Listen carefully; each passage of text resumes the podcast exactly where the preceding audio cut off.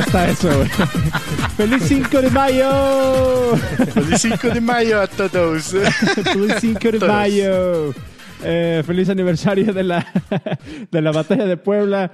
Eh, bienvenidos al episodio número 51, amigos y amigas que nos están escuchando.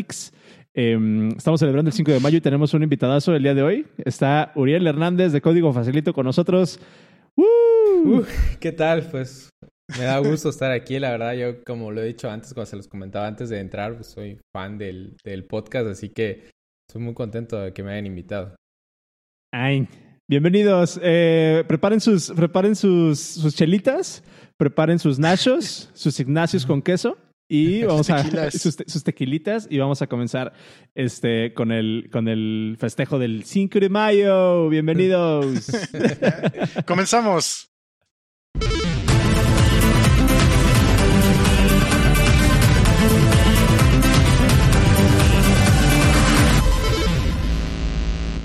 Está súper fuerte ese otro.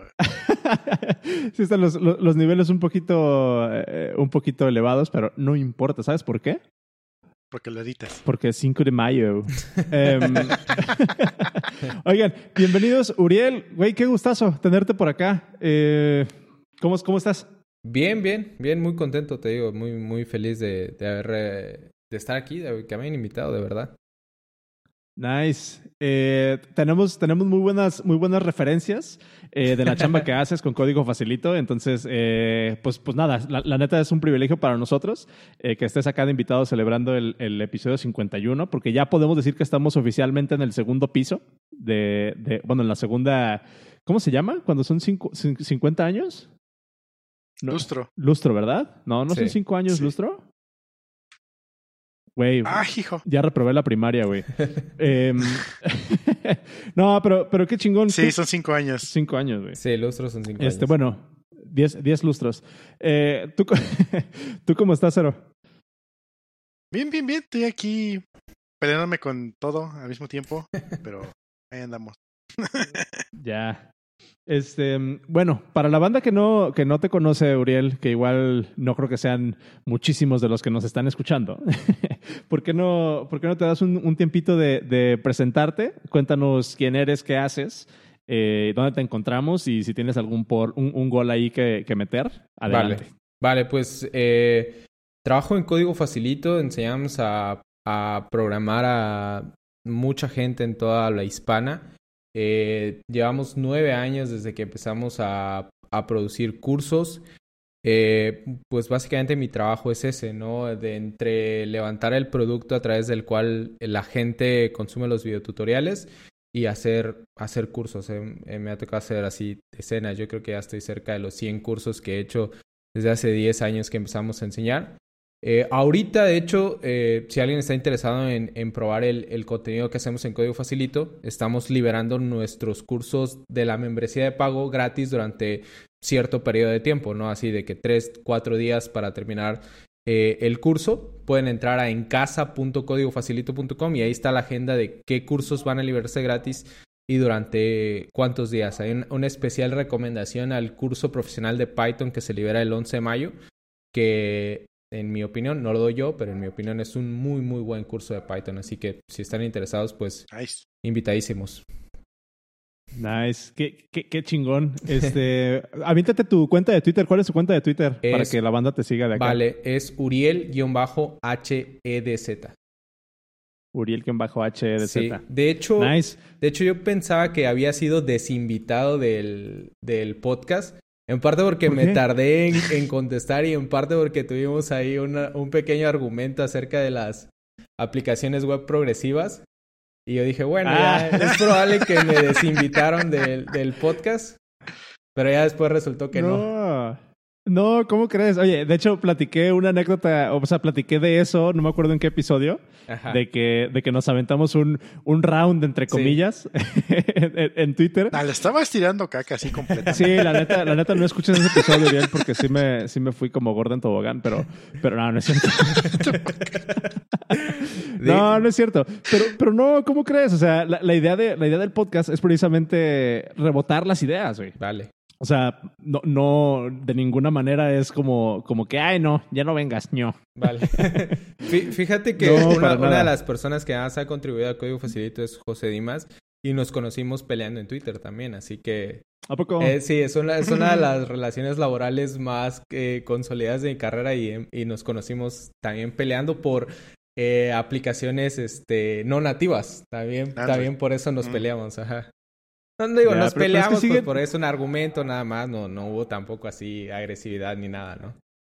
Sí, no, no, no, es de mala fe y siempre es con todo el respeto, pero la neta, ¿por qué siguen haciendo aplicaciones pero estás mal. O sea, ya, ya, ya bájenle, güey. no, no es cierto.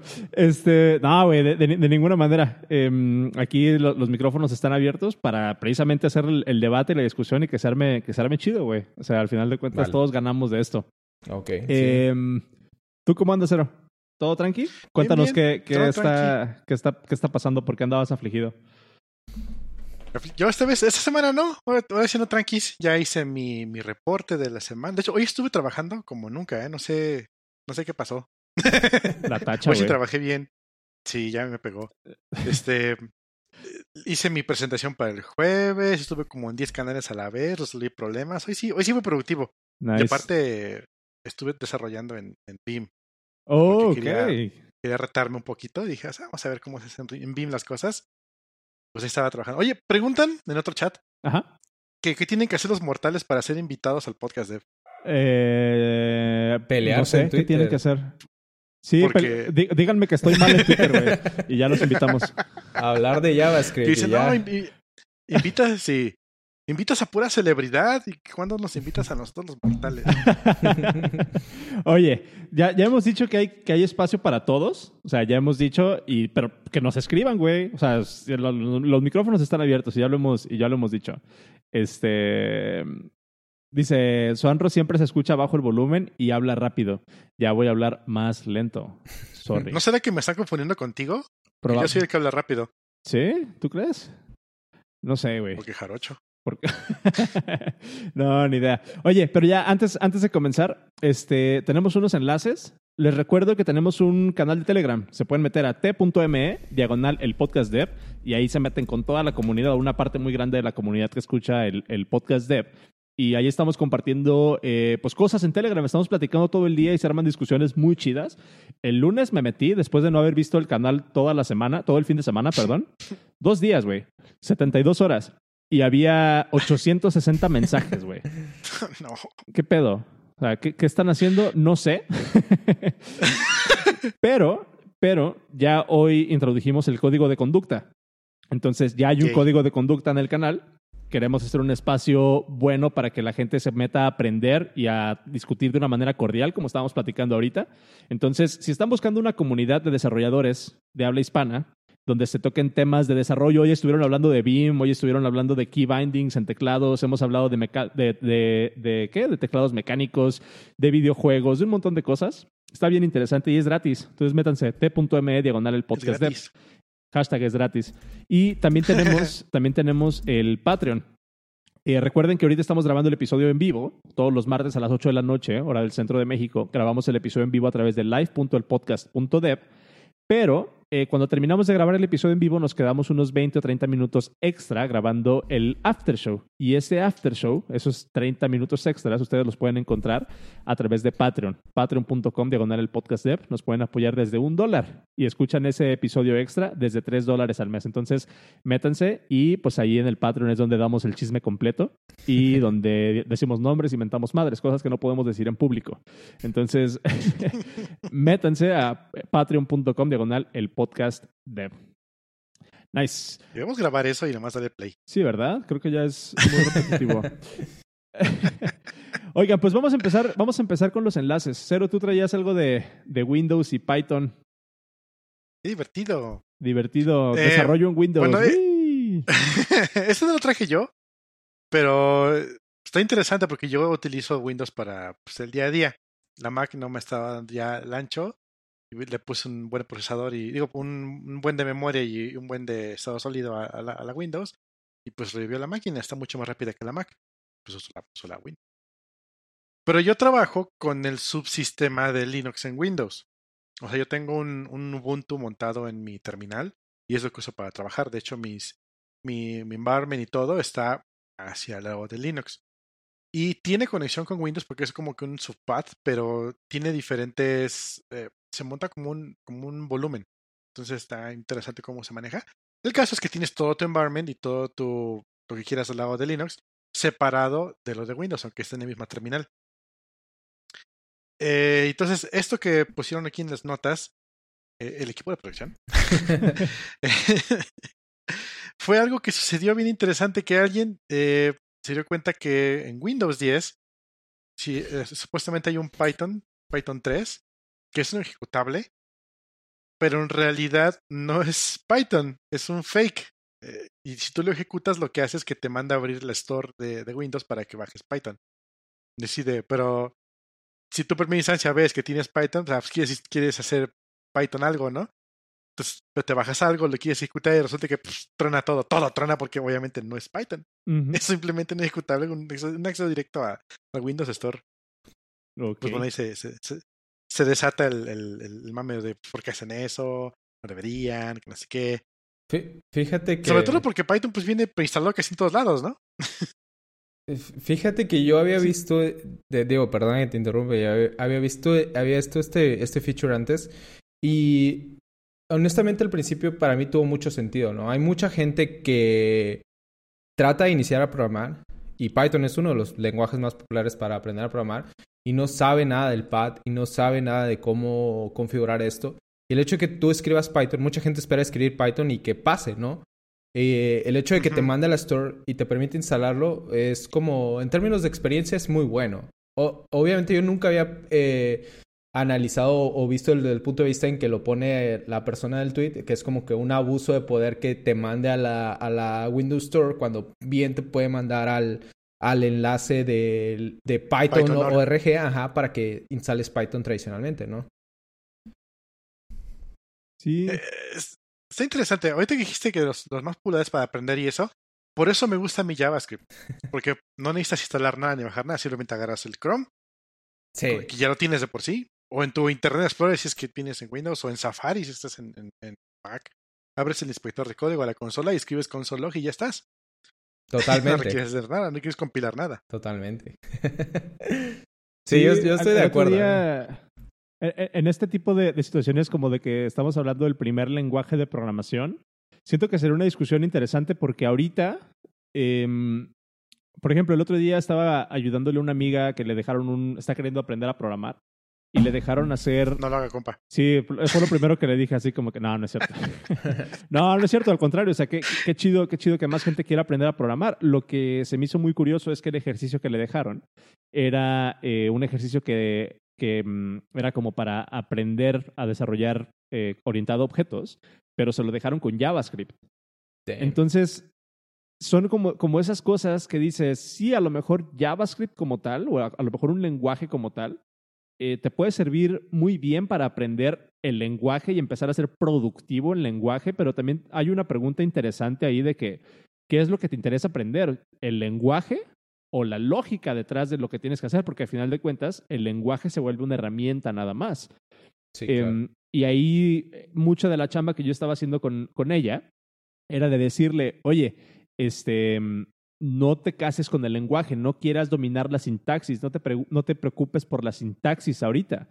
Más bien preocúpate por entender la lógica detrás de lo que estás queriendo hacer y al final el detalle de implementación de si tienes que poner la indentación en Python o si tienes que poner el const export o no sé qué cosa en JavaScript, pues ya es un detalle de implementación de lo que quieres hacer en ese momento. Pero no sé, ahí qué opinan ustedes. O sea, ¿hay un lenguaje universal para poder aprender? Yo, yo creo que no, o sea, yo creo que tiene que depender 100% de para qué estás aprendiendo a programar, o sea, eh, no hay, creo que es muy difícil que alguien aprenda a programar sin algo en mente, o sea, nada más aprender a programar por aprender a programar.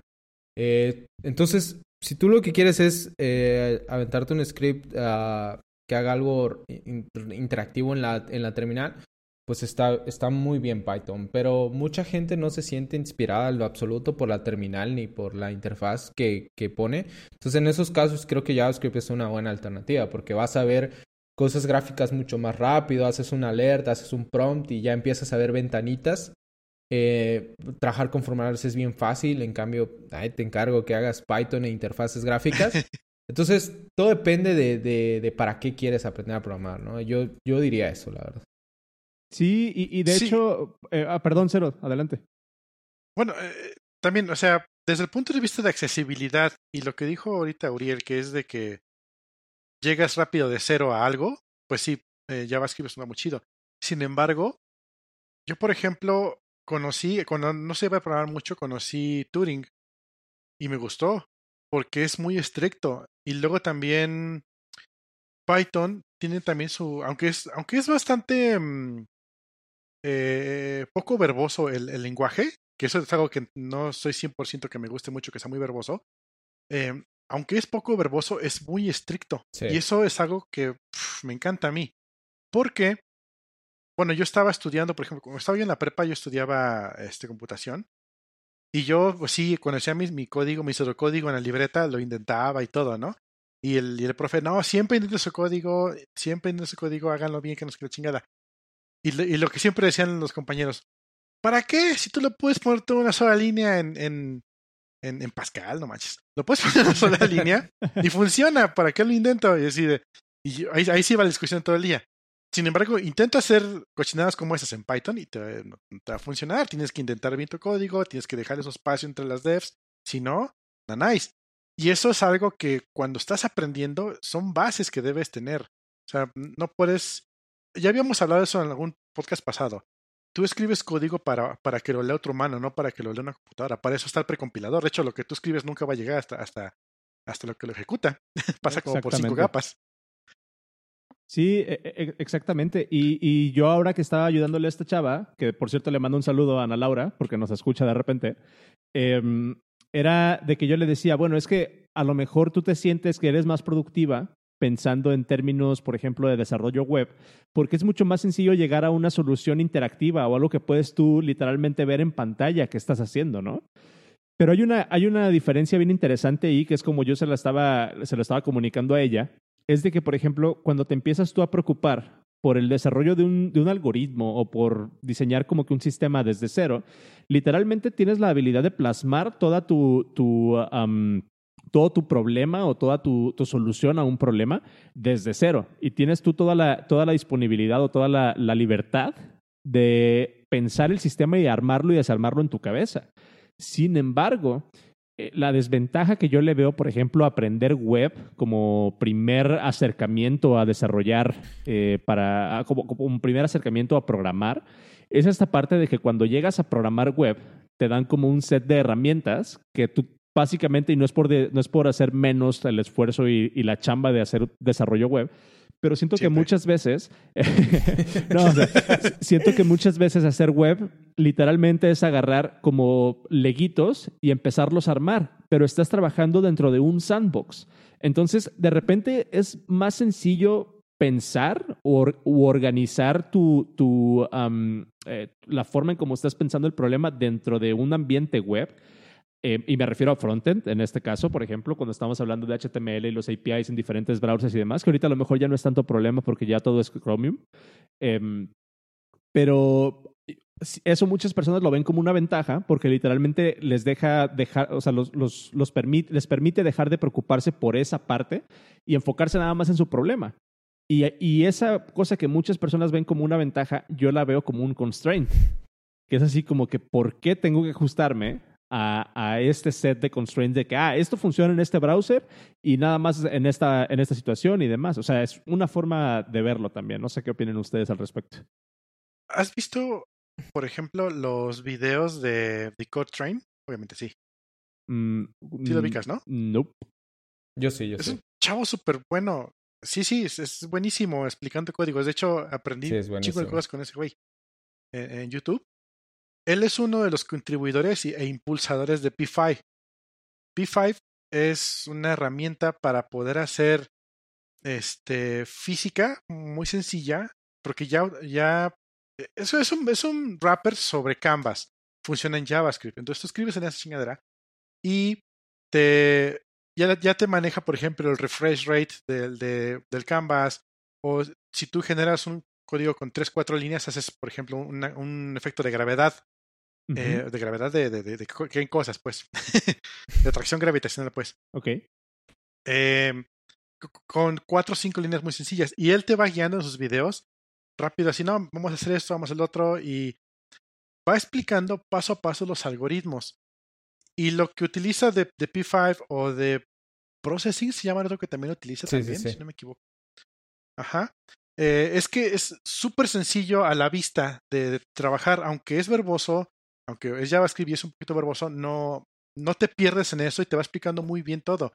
Y ahí, independientemente de, del constraint que tú dices, no importa, porque él dice, vamos a montar aquí, pero una vez que aprendes a hacer el algoritmo, una vez que aprendes a, a descomponer un problema, un problema grande en programas chiquitos, puedes trans, transversar ese, esa, ese conocimiento a cualquier otro lenguaje de programación. Obviamente aprender sintaxis.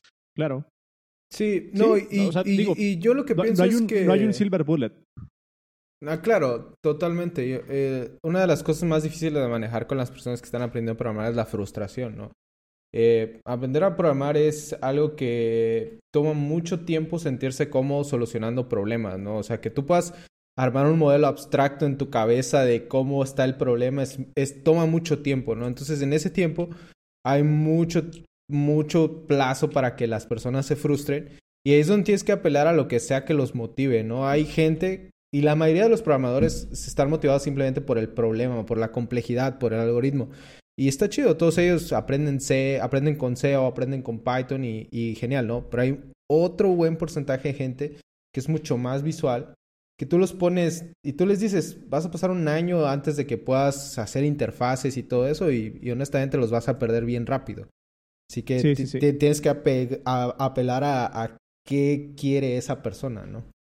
Y, y otro, otra característica muy importante que tienen que tener eh, todas las personas que están buscando integrarse al mundo de la programación, siento yo, es de que básicamente nuestro trabajo como desarrolladores es estar resolviendo problemas todo el tiempo. Entonces, si te desesperas fácil, no creo que sea, no creo que la vayas a pasar bien, ¿no? O sea, tienes que tener como que cier- cierto temple, temple, ¿sí? Para, para estar picando piedra como, como o sea, entre, entre comillas. Este, Hace, hace varios años había un. Digo, hace varios años que lo vi. Un, un chiste que decía: si el.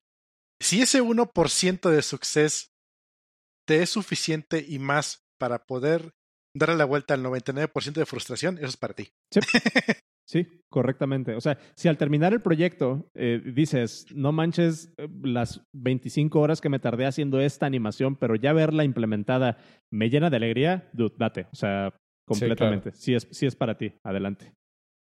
Bien, entonces. No, oye, pues, pues, pues qué chingón. Em, ¿Qué les parece? Eh, tengo, tenemos otros links interesantes y, y bastante rápidos por aquí. Eh, está lo de, lo de Apple. Ya salió el, el WWDC, la fecha oficial de este año, que va a iniciar el 22 de, junio, eh, un poquito más tarde de lo esperado. Y va a ser completamente en línea y va a ser completamente gratis. Entonces, nice. Digo, para las personas que están en el, en el mundo del desarrollo de plataformas de Apple, pues ahí está una oportunidad bien interesante. Entonces, eh, se pueden meter al enlace, que por cierto pueden encontrar en, en el podcast.dev diagonal 51. Y ahí está el enlace para que, para que eh, conozcan todo lo que va a presentar, eh, bueno, para que conozcan cuál va a ser la dinámica de esta, en esta ocasión. Em, y pues nada, se me, hizo, se me hizo interesante, era una fecha esperada. No sabíamos que iba a ser Apple con el WWDC este año, porque obviamente está el tema del virus y que pues no se puede viajar. Y digo, el WWDC es famoso porque meten 7000 desarrolladores de todo el mundo en San José por una semana. Entonces sí no iba a estar como sencilla esa parte de la logística em, de, de llevar tanta gente para de todo el mundo, ¿no? Y pues bueno, lo que me gusta de esto es de que lo que hemos platicado, Cero, en otros episodios, esto va a forzar a que a lo mejor el siguiente año, si vuelve, si vuelve a la normalidad, entre comillas, todo el, el tema de los viajes y demás, eh, ¿tú crees que lo vayan a, volver a hacer en presencial, el WWDC, siendo que ya tiene la infraestructura? ¿O tú, tú qué opinas, Uriel? ¿Cómo, ¿Cómo ves este, el impacto que tiene de este shift a trabajo remoto y a hacer todo en remoto y cuántas conferencias virtuales hay ya? ¿Crees que la gente vaya a volver a querer ir a, a una conferencia presencial? Sí, sin duda, es, es otra experiencia. O sea, eh, lo, que, lo que me gusta, y digo, esto es algo que hacen muchas conferencias devs, es que pues, estén disponibles para la gente que básicamente no puede viajar, o sea, no tiene eh, está así mm, muy lejos o lo que sea, no tiene los recursos, está bien. Pero yo creo que la experiencia de estar ahí presencialmente, o sea, no digo, a, mí me ha pasado que hay eventos eh, a los que ya creo que ya ni voy por las conferencias, ya voy por irme a juntar con los que viven en otros lados. Exactamente, y se reúnen en ese evento, ¿no? O sea, yo creo que es más, hasta creo que lo van a pelear más el siguiente año de ir porque todo el mundo va a estar ansioso de, de volver a viajar. Sí, sí, sí. Eh, eh, es algo, es algo que, por ejemplo, en Blizzard tienen su BlizzCon que se pone como si fuera un San Diego Comic Con. Hay cosplay, hay un montón de eventos, hay presentaciones, pero la gente va al, al networking, a echarles madre. Sí, claro. Y aún así, BlizzCon tiene su versión web y, y venden boletos, ni siquiera es gratis, venden entradas y la gente los paga. Entonces, sí, hay gente que sí paga para ver lo que va a salir, para emocionarse en vivo, para no esperar 15 segundos en YouTube. o para conseguir la montura gratis que te, gratis que te dan en World of Warcraft, ¿no? Pero obviamente pues la gente sigue yendo, o sea, si tú tuvieras la, oportunidad de entre esperarte 15 segundos o un minuto, verlo en YouTube o ir y prefieres ir, habiendo las dos oportunidades, porque aparte de que lo pasan eh, gratis en YouTube después de un tiempo, después de unos minutos, tienen el vivo que tú puedes pagar en línea y tienen la ida y los tres se llenan de gente. Entonces, creo que hay para todos. Sí, y, y en el caso del WWDC, eh, pues yo, yo he ido a, yo he estado en el WWDC, o sea, en la serie los últimos seis años, pero nunca he ido con ticket de la conferencia. O sea, siempre voy a los eventos adjuntos. Em, oh. pero, pero se me hace interesante, más bien, por ejemplo, del lado de Apple. O sea, lo van a volver a hacer en línea o no sé, o sea, va, va, a estar interesante ver cómo reacciona la gente en, este, en, este en esta temporada de conferencias y va a ser interesante ver para el próximo año, a ver qué, a ver, pues, qué, a ver qué sucede. Pues igual y el próximo año todavía y les cae virtual, porque Facebook creo que suspendió eventos presenciales hasta junio de 2021. Okay. Entonces puede que sea hasta de entre dos años que veamos si sí lo van a volver a hacer presencial, ¿no? Y si esto se vuelve la nueva norma, pues va a estar interesante cómo, cómo volvemos a, a la normalidad, entre comillas. Sí. nice. Um, yo, yo, he estado releyendo, de hecho, este fin de semana aventé la mitad del libro de Ray Player One.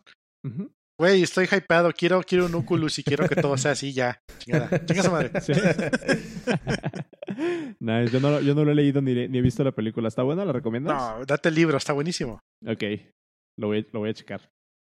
Eh, hay, un, hay un enlace que les quería compartir de un documental interesante. Eh, tú, tú, tú me comentaste, Uriel, que se te hizo padre. ¿Por qué no nos platicas eh, de, qué, de qué va el documental? Está muy bueno, la verdad. O sea, es Digo, al principio eh, está, empecé a ver el, como el contexto, es de Max Toiber, quien es muy, muy popular en la comunidad de React. Y eh, mi primera impresión fue, nos van a hablar de alguien extremadamente exitoso a los 23 años y no sé si quiero ver esto. Eh, pero, pero las cosas que él dice son muy buenas, la verdad. Eh, digo, hasta, hasta, hasta, hice unas notas eh, que dice por ahí que cuando le empiezan el open source, si, si tú crees que a los demás les importa el la calidad del código, no, no les importa. O sea, lo que les importa es tu, tu, tu solución, ¿no? Y cosas como que no te des de que cuando inicias tu proyecto open source, no esperes que sea el mejor. No tiene caso que te compares con otros proyectos que llevan años de desarrollo y cientos de desarrolladores. Lo único que importa es la idea que tienes para solucionar el problema. Y ya después, pues todo se va, se va dando. Entonces, sí siento que él tiene un, una perspectiva muy, muy padre con la que, que, que, me, que me resonó mucho. Aunque al principio da esa perspectiva de, ok, otro, otro, otro que es muy joven y que la está rompiendo, ¿no? Ot otro rockstar. Exactamente. Pero, pero sí, no, o sea, de, no, no, definitivamente eh, no es, no, no va por ahí el documental, al contrario, yo sentí que fue un documental y dura poquito, o sea, son 11 minutos que dura el video, pero es muy inspirador. Sí. Y es este canal de Honeypot. ¿Y te acuerdas, Cero, que cuando tuvimos a Diana Cotufa, nos que nos uh -huh. estaba platicando de View Vixens? Son los mismos que produjeron uh -huh. el documental de View Vixens. Uh -huh. Entonces va como que mucho por ese, por ese lado y la verdad es una historia súper inspiradora.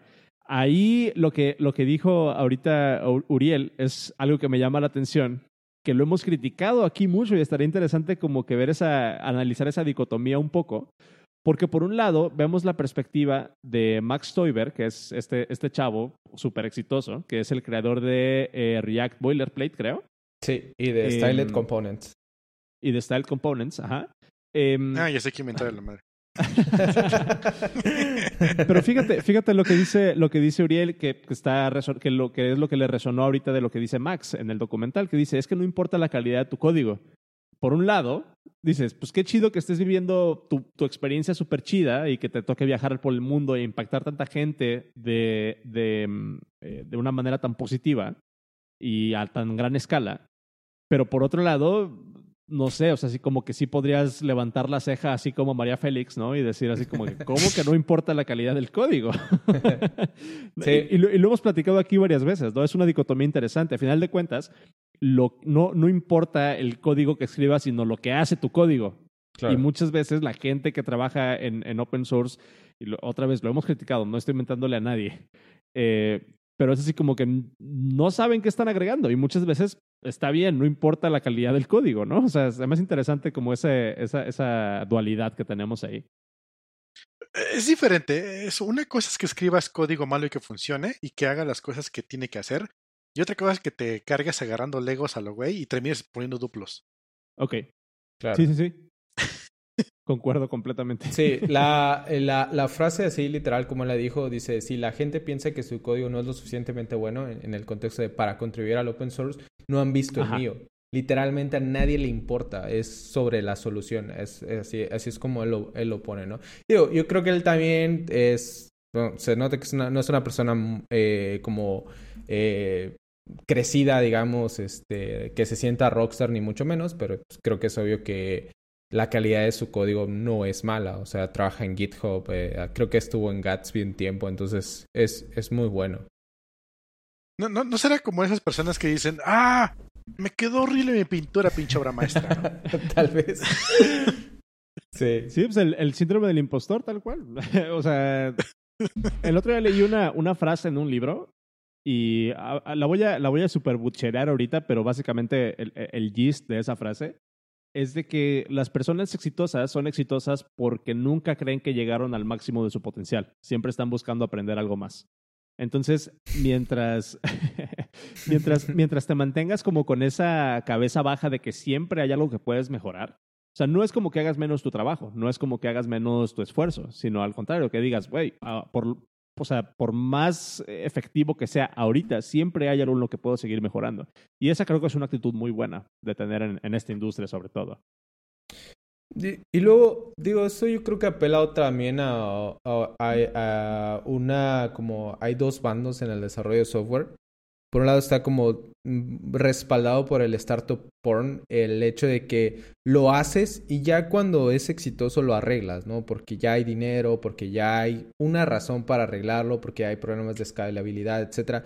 Por el otro lado está la gente que piensa que desde el principio tienes que hacerlo bien para que después no haya problemas. Y creo que ese es el, el punto de, de, de, de, esta persona cuando habla de, de contribuir al open source. O sea, tira tu idea, y si, y si resona con algunas personas y si y tú la vas a ir mejorando mientras vas desarrollando nuevos proyectos y al final pues la vas refinando. Pero al principio no tiene que ser así el, el código más bello del mundo. Entonces es como un, un, lado de la moneda, pero hay mucha gente que piensa totalmente lo opuesto. Claro. primero es lo que funciona y después es lo bonito, es el lema. Exactamente, ajá. Hay un, hay un post de, de nuestro jefe, Swan Ross, ajá. que se titula Tu idea no vale nada. Ok. A ver si te encuentro el link para que lo pongas. Y explica muy bien justamente esto. Tú puedes tener, yo puedo tener la mejor idea del mundo. No, ahorita voy a agarrar y voy a utilizar el Bluetooth de los teléfonos para generar una red mesh y vamos, yo qué sé, ¿no? y es mi idea. Pero nunca la desarrollo. Vale nada, vale cero. Si alguien, si el vecino se le ocurre la misma idea, pero sí la desarrolla, ¿con qué razón voy yo a preguntarle, a decirle, ¿sabes qué? Oye, esa era mi idea, me debes todo de mí. Pues no. O sea, la idea es de quien la desarrolla. Tu idea tal cual no vale nada. Entonces, siguiendo esa lógica, esa, esa, esa línea de pensamiento, si tú tienes una idea lo primero que hay que hacer es validarla, a ver si funciona o no. Y si te vas a tardar seis meses más por hacer todo tu boilerplate y poner todo tu código perfecto para que salga, no va a salir. Ya fue, sí. Y, también llegamos al punto, como lo platicamos con Chava hace un par de episodios, que pasa lo que pasó con Zoom. O sea, que básicamente se fueron con esa finta y se vieron en la tormenta perfecta, donde el código que dijeron, ahí después lo arreglamos, eh, les costó pues una publicidad súper canija con todo esto que está pasando del incremento exponencial en, en, trabajo remoto y demás, donde empieza ya ahí a verse eh, todos esos cracks en la armadura de toda esta deuda técnica que van acumulando por el decir, luego lo, lo, lo arreglamos, cuando haya dinero o, cuando pase la, la, fase de startup porn, como decía Uriel ahorita. Que ya está mucho mejor Zoom. Sí. Desde la última vez que pasó todo esto, ya está mucho más robusto, más seguro. El otro día estuve entrando y todo te pide login. Está muy bien. Sí. Ya mejoró mucho. Obviamente estuvieron que dar un golpe de frente muy cabrón. Uh -huh. eh, y tal vez la publicidad mala les cueste mucho trabajo salir de ella y además hay lugares donde ya está prohibido. Sí. Y como todos sabemos, eh, será una noticia y la gente se queda con esa noticia aunque pasen mil años y ya sea Turbo no validado. Uh -huh. Este, antivaxxers, pues, los estoy viendo ustedes. eh, y se puede, puede que con un porcentaje de gente, la gente se queden así y puede que con otro porcentaje de gente pues empiecen otra vez a recuperar su credibilidad. Pero ya es un golpe, fue un golpe de crecimiento. Entonces, sí. ah, Ah, no fue bueno, no fue malo, fue lo contrario. Sí, la, eh, la tormenta perfecta le, le, le, vamos a poner. eh, eh, tenemos la, la noticia de, de, Airbnb. No sé si quieran platicar de lo que pasó hoy con Airbnb de rápido antes de pasarnos con el tema o ya nos pasamos con el tema de, de para aprovechar el tiempo de Uriel. Como, pues igual el de Airbnb lo dejamos para el after show, ¿no? Vale. Sí, sí, su madre. Em, a ver, Uriel, tenemos ahí un, un, un, tweet que nos llegó. Claro. al Cora. Que nos llegó al Cora. tú, tú obviamente tienes el, el background de, de, Código Facilito. Sí, eh, sí, sí, Es una plataforma en la que pues, se dedican. ¿Cómo, ¿Cómo, describirías tú Código Facilito en, así en una frase, el pitch de elevador? Le enseñamos a la gente a programar enseñamos a gente a programar. Ok. Así es. Ajá. Cuando estás aprendiendo a, a, programar o cuando estás aprendiendo una nueva tecnología o lo que sea, es muy común querer llegar a preguntar a foros, es muy común llegar a querer a preguntar o aventarte un curso o meterte a un bootcamp. Hemos hablado de los bootcamps. Sí. O ponerte a picarle a la, a, la, a la, consola a ver qué pasa, ¿no? Y hacerla ahí como, como el experimento. Y nos encontramos el tweet que básicamente dice, ¿Han alguna vez intentado leer la documentación de lo que quieren aprender antes de lanzarse a tomar un curso? I know, crazy idea. Ajá. A ver, ¿tú qué opinas de esto, Uriel? De, desacuerdo, 100%. Digo, hay gente que se le da la documentación. Para mí, honestamente, pienso que leer documentación es un skill que todos deberían desarrollar, pero obviamente no todos la tenemos al principio. Y una vez que ya la tienes, excelente, ¿no? Incluso hay gente que lee aprendiendo, leyendo código fuente, ¿no? Que es todavía incluso más eh, el meme del, del, del universo, de, del, del, cerebro. Es todavía irse más allá, le, aprender este, leyendo código. El eh, Galaxy Brain. Exactamente. Sí, sin embargo, yo, te voy a poner un ejemplo, ¿no? O sea, aprender a cocinar, ¿no? Yo, digo, yo te puedo dar una receta y los pasos y las, y las cucharas y cuánto le tienes que poner y todo eso y, y quizás lo haga, ¿no? Pero igual, eh, en mi caso, por ejemplo, yo aprendo a programar. Yo, yo cada vez que, que necesito cocinar algo, le hablo a mi mamá y le digo, oye, ¿cómo le hago, no? Y ella me dice, no, pues Ah, le pones esto, que es lo que todo el mundo dice, y aparte le agregas tantito de esto. Obviamente mi mamá nunca me va a decir porcentajes ni nada. Entonces, aquí la receta es como la documentación. Y de que puedes aprender, sí, ¿no? Pero si tú te, te avientas con un mentor, probablemente en un bootcamp o en un curso, él, él, te va a dar un poquito más. Él te va a dar ese, ese, la experiencia. Eh, te va a resumir o encaminar en, en, el, en el grado que su expertise da.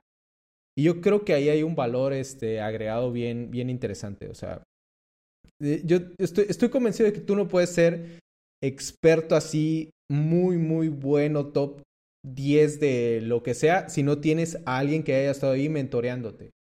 Eso, eh, yo llegué a esa conclusión viendo eh, a los pros de los videojuegos, eh, particularmente Age of Empires, y todos ellos ha, sido de que se ve que es muy bueno el chavo y alguien que ya está entre los pros lo agarra y le enseña, ¿no? Entonces, eso, eso creo que es un valor que se pierde cuando simplemente dices, lee este documento que están los pasos y ya. Ok. Ajá. ¿Tú, cómo ves, Cero? Es, eh, tiene mucha razón, Uriel. Leer la documentación es un skill que yo no he desarrollado. oh, ok, ok, ok. Bueno, sí me aviento. Bueno, yo soy más de más empírico. Yo soy de que me aviento el código y veo cómo está implementada la función y veo, ah, bueno, funciona así. De hecho, me topé con eso el lunes, ayer. Estaba implementando una conexión a, Google. A Google, sí, para, para decodificar el, el web token que empujan. Y su pinche librería está desactualizada. Su documentación no concuerda con la librería. Y si tú mandas a llamar los métodos como te indica no funcionan, pero si los mandas a llamar de la forma anterior te dice no, usa los nuevos. Decide, what, qué diablos. Pues ya me puse a ver cómo funciona por atrás la, la implementación. Resulta que es un pinche wget hacia otro lado y así de en serio. Dije, ok, vamos a agarrar lo que hacen y lo voy a implementar yo mismo. Me tardé 10 líneas de código haciendo lo que hacía una librería completa de Google con todas sus n cantidad de dependencias y su, y su left pad y su y soy Is Promise. Y lo hice mucho más rápido, pero obviamente sí me tuve que aventar un rato en la documentación. No llegué a ningún pinche lado. Me aventé al código y funcionó. Entonces, soy más de ese lado, pero también te puedo decir de gente muy, muy, muy buena que se avienta la documentación como si fuera la Biblia, así de, de, de derecha y al revés. Tardan un chingo en poder ser productivos, pero logran muy buenos resultados. Entonces son dos lugares, son dos formas de pensar muy diferentes. Y regresamos al punto anterior de, hace rato, de ¿quieres algo rápido que funcione ya? ¿O, quieres resultados ahorita? ¿O lo, haces bien? Fíjate, yo, yo, yo, tengo como sentimientos encontrados porque de mi, de, de mi lado y en mi experiencia, siento que hay oportunidad y hay espacio tanto como para buena documentación como para un buen curso o un buen mentor, que es lo que comentaba ahorita Uriel. En mi experiencia o la forma como yo aprendo, los básicos prefiero mil veces, o sea, para los básicos, por ejemplo, un ejemplo, un ejemplo muy, muy claro. Eh, cuando estaba aprendiendo, cuando estaba intentando meterme un poquito más con C++, el lenguaje como tal, o sea, la sintaxis, la, arquitectura, lo, básico de, de C, yo me fui por la documentación. Pero en el momento en que empecé a manejar, por ejemplo, eh, operaciones atómicas y cuáles son las los, eh, operaciones atómicas y, los tipos de, de datos atómicos, ahí la documentación es tan abstracta que muchas veces a mí se me hizo mucho más fácil meterme a ver un curso y me, compré un curso de, de, de C en, en eh, eh, de, multithreading y de, y de operaciones atómicas.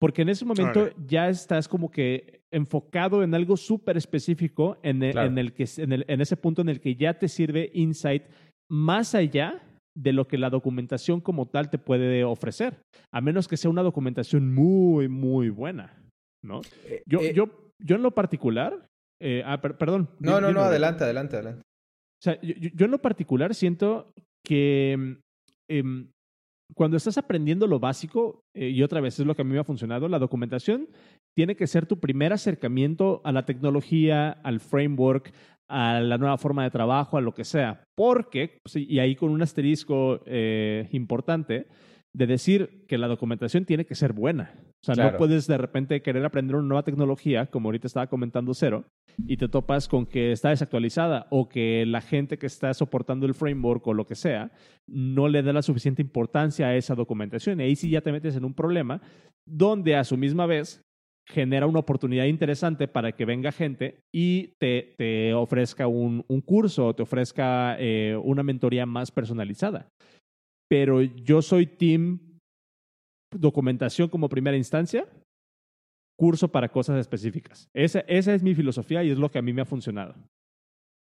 Sí. Recomiéndeme algo para, para aprender Unity. A ver, en el, en el chat. ¿Pero qué ibas a decir ahorita, Uriel? No, eso, o sea, de que uno, uno de los grandes asteriscos de la discusión es, es la calidad, ¿no? Así como hay buena documentación hay mala documentación, hay buenos cursos y hay malos cursos también. O sea, creo que mucha de la, de la opinión de las personas está sesgada en, en lo que han visto, ¿no? O sea, si, si te toca ver dos o tres cursos de, hechos en video malo, pues ya todos los cursos de video son malos, ¿no? O si dos o tres, cuatro documentaciones malas, pues ya toda la documentación es mala. Eh, en primera, si, si, la documentación eh, no es buena, pues no queda otra, tienes que irte a otro lado. Y hay documentaciones que creo que por sí mismas eh, son suficientes. En mi, en mi trabajo, la que se me viene a la mente es la de Gatsby, es, es buenísima, la documentación es muy, muy buena. La de Stripe es buenísima, o sea, eh, Stripe es muy bueno. Sí, hay ciertos recursos que, que de verdad, o sea, incluso uno como uno que hace cursos, te paras y dices, pues, bueno, o sea, ¿qué voy a, qué voy a explicar? Yo simplemente podría leer este, eh, este tutorial y, y, lo explican muy bien, o sea, hasta te quedas, ¿qué, qué más puedo agregar yo? Entonces sí, sí, sí, esa es una parte muy importante, ¿no? Es como, como la, ahorita, ahorita que estamos hablando de eso de documentación versus aventarte a un curso, es lo mismo que cuando a veces hablamos entre autodidacta y escolarizado. Sí. Hay gente que, que realmente la autodidacta no les, no les funciona y necesitan a fuerzas tener un, un, un sistema escolarizado para poder aprender. Y hay gente que no les funciona el sistema escolarizado y se avientan a, a solitos a aprender como puedan. Y tal vez tarde más, tal vez tarde menos, pero es lo que les funciona.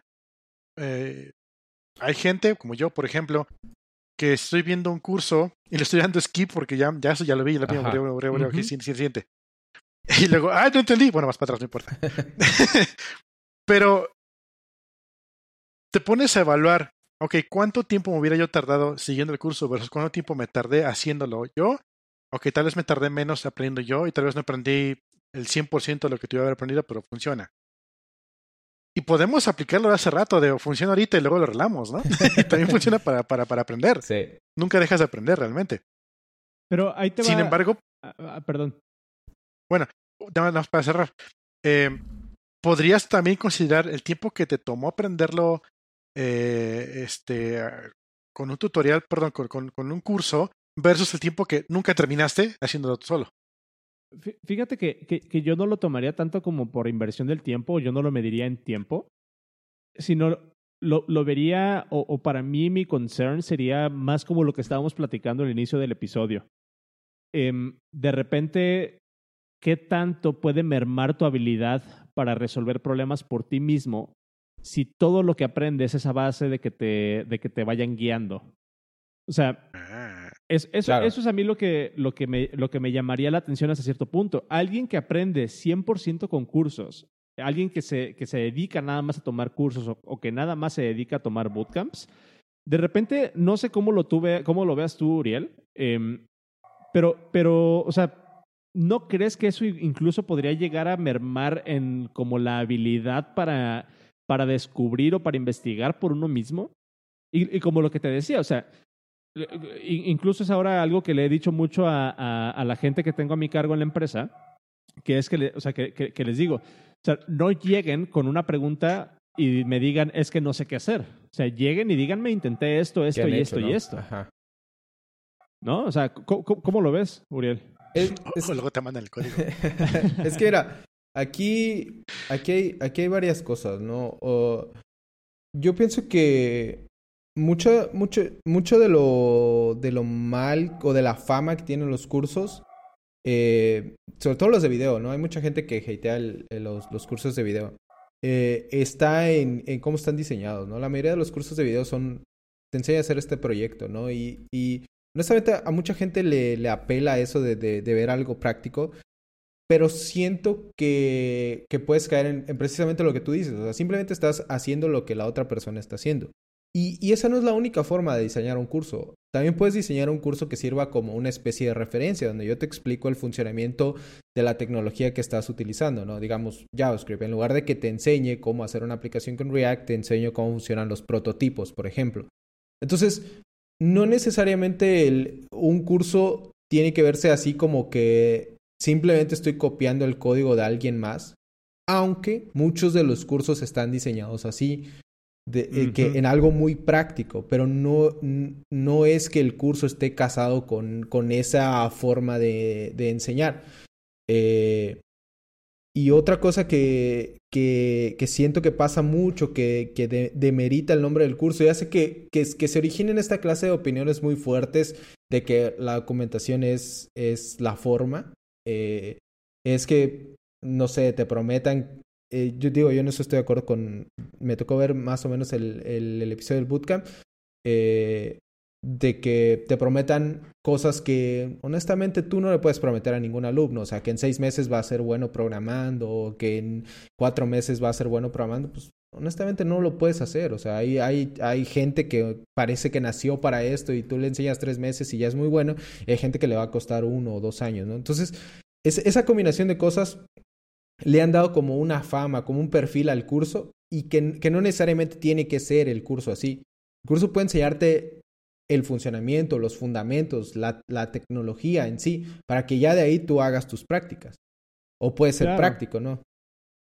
A, a, mí los, los, cursos que he tomado eh, no me han enseñado, siento, siento que los valores que yo he agarrado de los cursos y de los, y de los cursos incluso presenciales o, video, o, como el curso de C de, que compré, de un tema muy específico de, concurrencia, eh, no era precisamente ni siquiera la sintaxis ni la tecnología, sino lo que yo me quedo de los mejores cursos, o siento que lo que yo me he quedado de los cursos que, he tomado, que, que, están así como en mi top, es que me enseñan a pensar.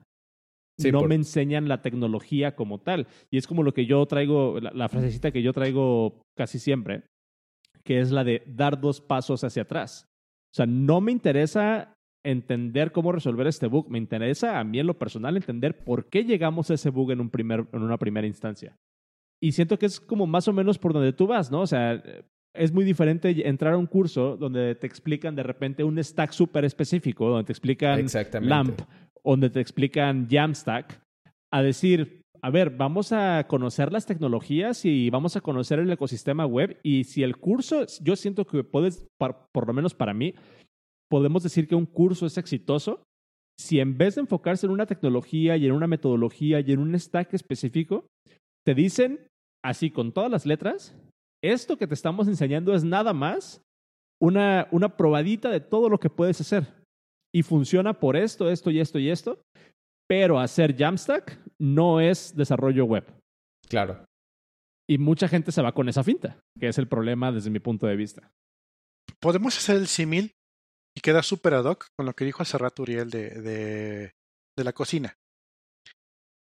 para los que saben, todos, yo estudié esta chingadera. y que, y me, obviamente el troll de todos los días es, ¿y cómo era tu examen? ¿Hacías pozole? pues, pues, pues, pues, a veces sí, pero a veces no, y realmente a veces sí era así hacer cosas. Pero entonces, ok, yo tomé alta cocina mexicana, tomé cocina italiana, cocina francesa, alta repostería y panadería y cuánta cosa. Y algunos exámenes sí era cocinar. Sí tienes que llegar y hacer una focaccia. O tienes que llegar y hacer un, un, un una pastel yoconda. Que, que puedes ver en YouTube cómo se hace, te lo pueden explicar cómo se hace. Pero realmente en el currículum, o sea, de cuenta, si tú vas y vas a poner en, en, tu, en tu currículum, yo sé hacer pastel, pues no, no vas claro. a poner a hacer eso.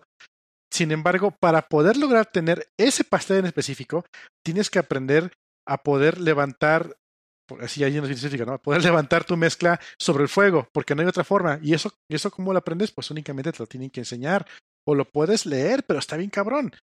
Porque eso es técnica. Es, es difícil poder aprender técnicas desde un punto escrito. Entonces, en ese caso, pues sí, te vas sobre, sobre el curso presencial o, video, como quieras. Pero aún así, regresando al CIMI, cuando terminas tu, tus exámenes, no te van a calificar si tu pozole te salió rico o no. De hecho, sí me comí la tarea. Te van a, te van a calificar si el método que utilizaste para hacer el pozole fue el correcto. Entonces, claro.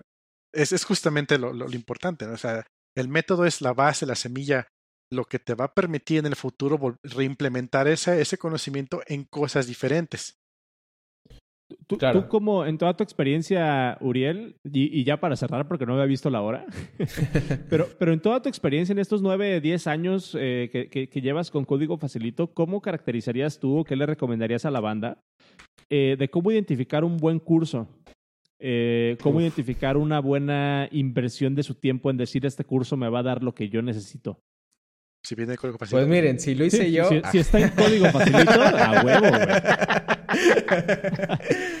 eh, mira, creo que tuve, una, una, opinión fuerte cuando vi el, el tweet de Pablo, que te digo, Pablo eh, lo respeto un chingo, o sea, es una de las personas más pro programando que he conocido.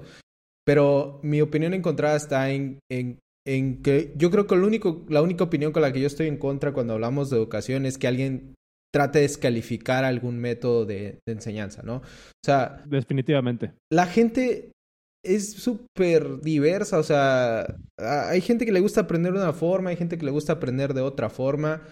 Eh, hay gente que le gusta hacer las cosas prácticas, hay gente que le gusta que le estés hablando de tu experiencia y casi casi de estarle dando tu experiencia, hay gente, hay gente que le gusta que vayas al punto.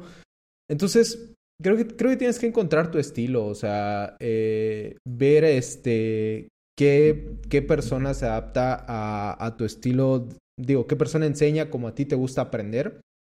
Eh, a, a, mí, por ejemplo, eh, en mi conclusión de estos nueve años, digo, nosotros tenemos una metodología de enseñanza en, en Código Facilito que hemos diseñado con, con esa experiencia. Y lo que nos hace, lo que le hemos puesto algo que consideramos nuestros mejores cursos es que no improvisamos, o sea, si empiezan las muletillas, la, las analogías complejas, no es, no es buena la explicación. Eh, que no soy fan de que las tecnologías, el, el core de la tecnología te la enseñen a través de un proyecto. Porque si tú, por ejemplo, necesitas referir otra vez a un mismo tema, tienes que recordar todo el contexto del proyecto para entenderle. En cambio, si está organizado así, tema independiente, te voy a enseñar esto, creo que es mejor. Eh, ¿Qué más? Bueno, eh, creo que la producción es importante, o sea, que haya buen audio, que, que no haya este, este, tantas ruido y todo eso. Pero en resumen, y para, para resumirlo, pues, tienes que encontrar tu estilo, la verdad. O sea, yo, si, si yo viniera a decirte es esta forma de aprender a programar, estaría en contra de, de, lo, de lo que te digo, de que es lo, la única que estoy en contra es que alguien te diga, no, así no se aprende a programar. Definitivamente. Y porque a final de cuentas no se trata de hacer eh, learn shaming, ¿no? Ni tampoco de hacer gatekeeping y decir la documentación es 100% mejor que el, un curso o que un curso siempre va a ser mejor que una documentación. Eh, yo, lo que, yo lo que sí pondría sobre la mesa es esta parte de que, bueno, si hay una documentación, tienes que considerarla como un recurso importante de lo que sea que estás intentando aprender. No la descartes automáticamente. Tienes que darle su lugar tanto a la documentación y si estás acostumbrado a aprender siempre con documentación o empezar con documentación, de vez en cuando date la oportunidad de explorar algún curso también. Y si estás 100% acostumbrado a aprender a través de cursos, siento que es todavía más importante que de vez en cuando te des la oportunidad de checar la documentación e intentar descifrar eh, las cosas e intentar em, crearte tu propio juicio por ti mismo una de, vez en cuando, para que no te quedes como con esa, pues, pues ¿cómo se podrá llamar? Como con esa eh, mala práctica de simplemente eh, aplicar cosas que alguien más ya pensó y procesó y te, siento yo que te estás robando la oportunidad de aprender muchísimas más cosas. Eso, eso es lo más importante, justamente. O sea, siento que te estás robando la oportunidad de aprender muchísimas más cosas si siempre te vas siguiendo a un líder o buscando un mentor. De vez en cuando, ensúciate las manos. Ya llegó Chuquito. ¿Cómo? Ya llegó Chuquito al chat. Ah, ya llegó, ya llegó Chuquito. Y a ver, Uriel, que te chingó Chuquito el, el, mi beca. Los boletos a Magma Conf, güey. Así es, sí. Pinche Iván, güey.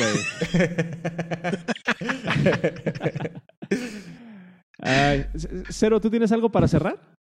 Sí, ahorita que dijiste eso de que te estás perdiendo la oportunidad de darte algo a aprender, híjole, te diste a clavo, justamente. Es, es creo que el core de por qué yo estoy en contra de los de los plugin based developers Y algo que me... que se esconde Chuquito, dice.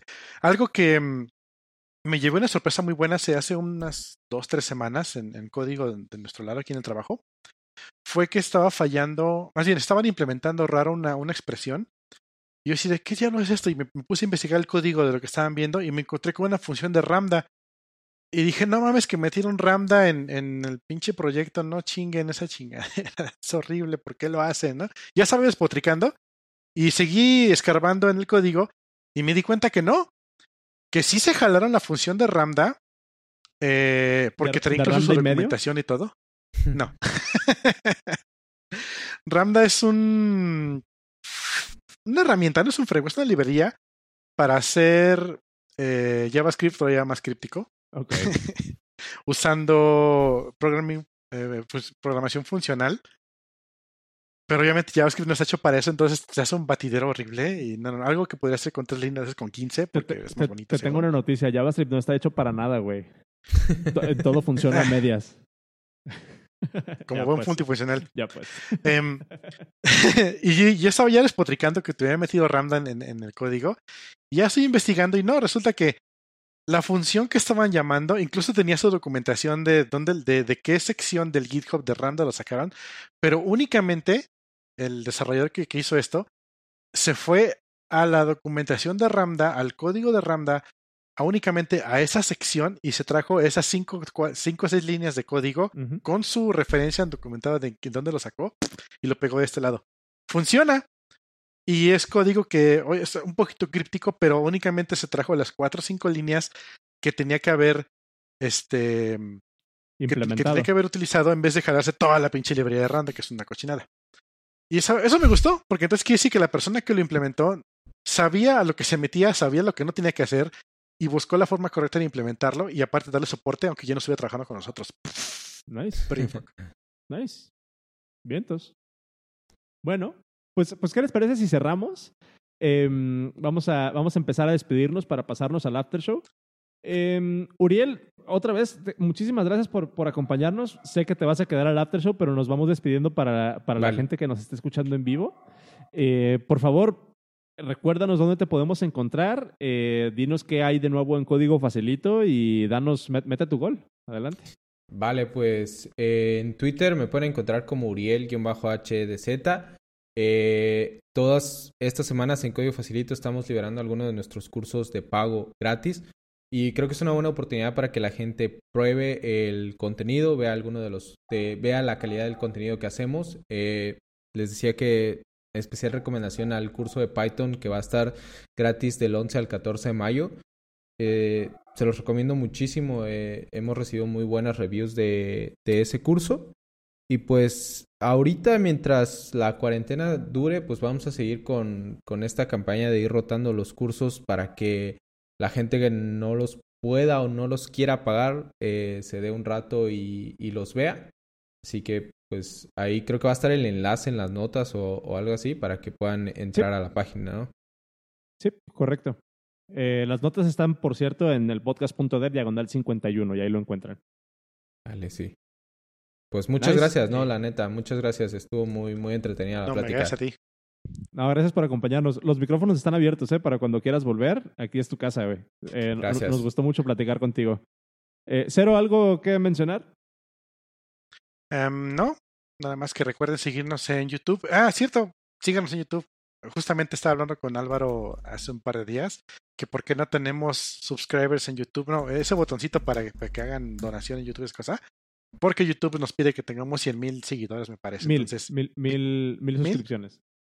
Entonces, píquenle al botón de suscribirse para que podamos tener también income por allá.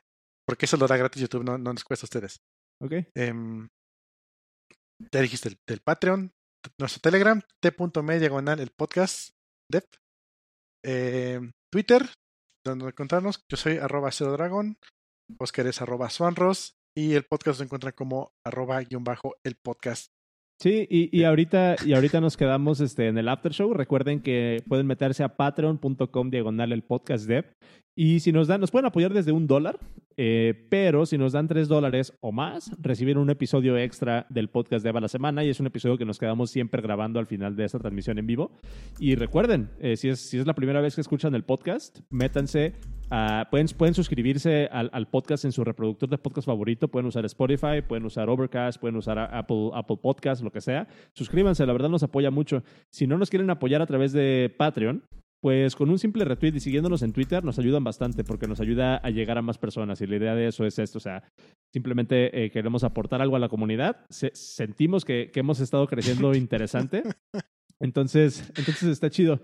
Eh, pues nos vemos el próximo martes. De... Ah, dime, dime, dime.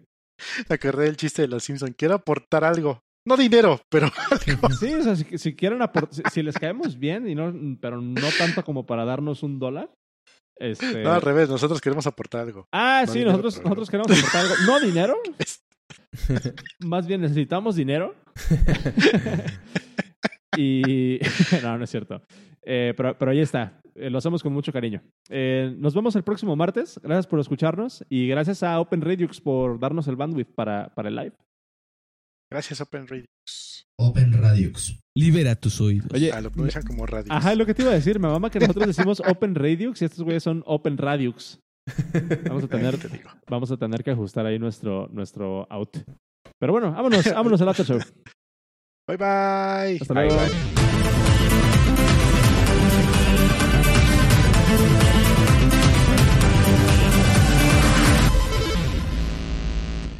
Nuestra voz ya está.